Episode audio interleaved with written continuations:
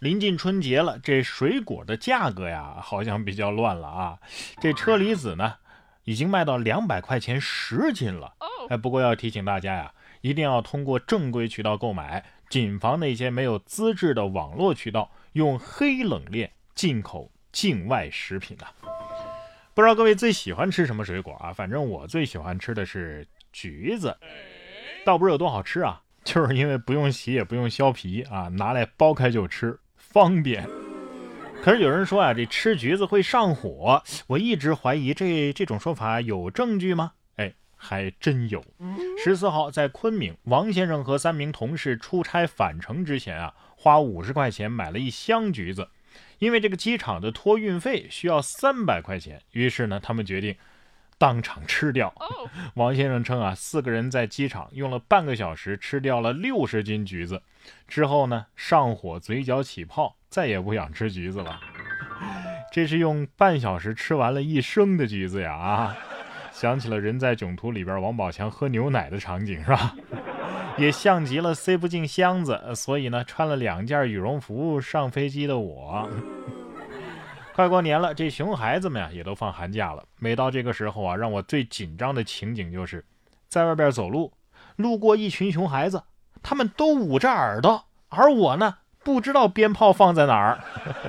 近日在四川达州啊，就有一名幼童在小区门外往下水道里扔鞭炮，跑出去几米之后啊，相邻的五个井盖突然爆炸呀，堪比爆破现场，所幸无人员受伤。我说孩子，你是怎么憋出这种大招的呀？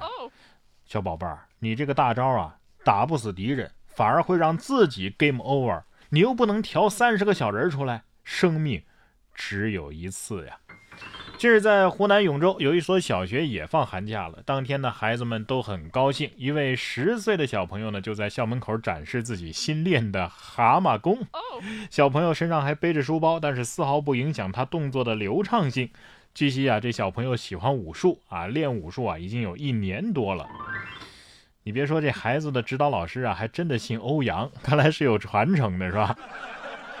就是孩子妈妈看了之后肯定不高兴，以后你衣服自己洗啊。再重拍《射雕》的话，欧阳锋要不是他演的，我都不看。说完蛤蟆功啊，咱们再来看看真正的蛤蟆。一月十九号，浙江丽水宣布发现了两栖动物新物种，叫百山足角蝉。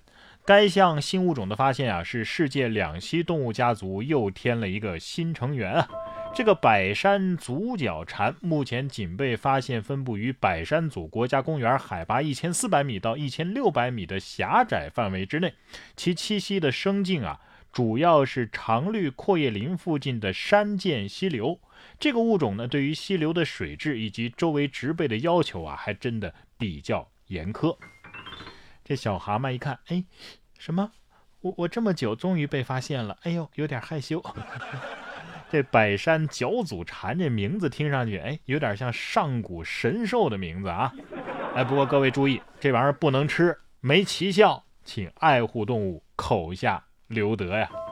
什么拿去当宠物？哎，也别惦记着，咱还是老老实实的养猫养狗吧。不过养猫的朋友啊，如果你有时候睡觉睡醒，哎，觉得好累呀，可能不是因为你做了太多的梦，而是被你自家的猫给打了。国外的一个女子啊，就在一次睡醒之后，觉得非常的疲惫，于是呢，她查了一下监控。发现了令人哭笑不得的事情。视频当中啊，他家的橘猫叫金杰，两眼放光的靠近他，坐在主人的身边，然后举起爪子拍主人的手臂，一次又一次的这么重复着。在半夜的十一点到三点之间啊，这个猫咪一直在打主人。看他似乎是白天太累了，并没有醒过来。这都没醒，这睡眠质量我也是羡慕了啊。这猫也是感觉奇怪啊，我怎么这么扒拉它都不行呢？看来它是死了，我得另谋出路了。也有网友说呀，怪不得我家的猫每天一早上都是一脸担忧的看着我。说完猫，咱们再来说说狗狗。一月十六号，在这个泰国的罗永府啊，有一位铲屎官就分享了自家两只狗喜欢假装打架的有趣视频。视频显示，两只狗分别在大门的两侧凶猛地朝着对方吠叫，但是大门一打开呢，哎，它们就突然停了下来。主人一关上门，它们又立刻愤怒地吠叫着，好像要从缝隙当中啊撕碎对方一样。而当门再次打开的时候呢，它们又立刻安静下来，温顺地看着对方。主人也是尝试了几次开门关门啊，他们的表现都是如此的令人困惑。主人说了，当我给他们一个咬对方的机会时，他们就是不肯这么做。只有在有东西保护的时候，他们才会变得勇敢。确认了，他们这是在骂门呐啊！有网友说把键盘给他们呀，这是键盘侠狗狗啊。网友心想啊，这面对面了，我也不知道打不打得过，是不是？同样是狗狗的故事。一月二十一号，在上海，主人带狗进写字楼，狗被旋转门是死死的卡住。主人见状啊，立即是倒地痛哭。随后工作人员赶来，怎么也取不出来。最终啊，在狗主人的强烈要求之下，工作人员啊是拿工具把玻璃给砸碎，才将狗给救出。二十三号啊，物业的工作人员说，这个写字楼啊其实是不允许带宠物进入的。而且该女子啊，当时也没有牵狗绳。当狗解救出来之后呢，狗主人暂时还没有提赔偿的问题。哎呀，狗子心想，受累给我打个马赛克吧。这铲屎的是撒大泼啊！我说太没面子了。遛狗不牵绳，害人害己又害狗，关键是废玻璃啊，是不是？年轻人以后还是干点正事儿吧。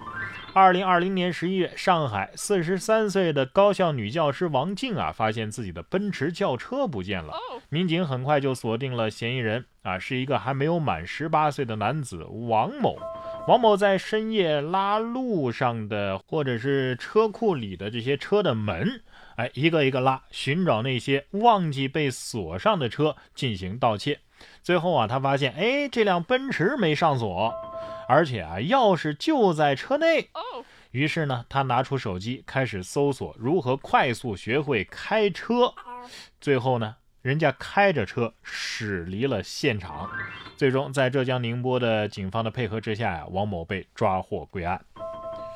哎呀，手机搜一下就会开车了，你说这让那些考了三五次这个科目三的人是情何以堪的？啊，脑子倒是挺好用，可惜没用在正道上。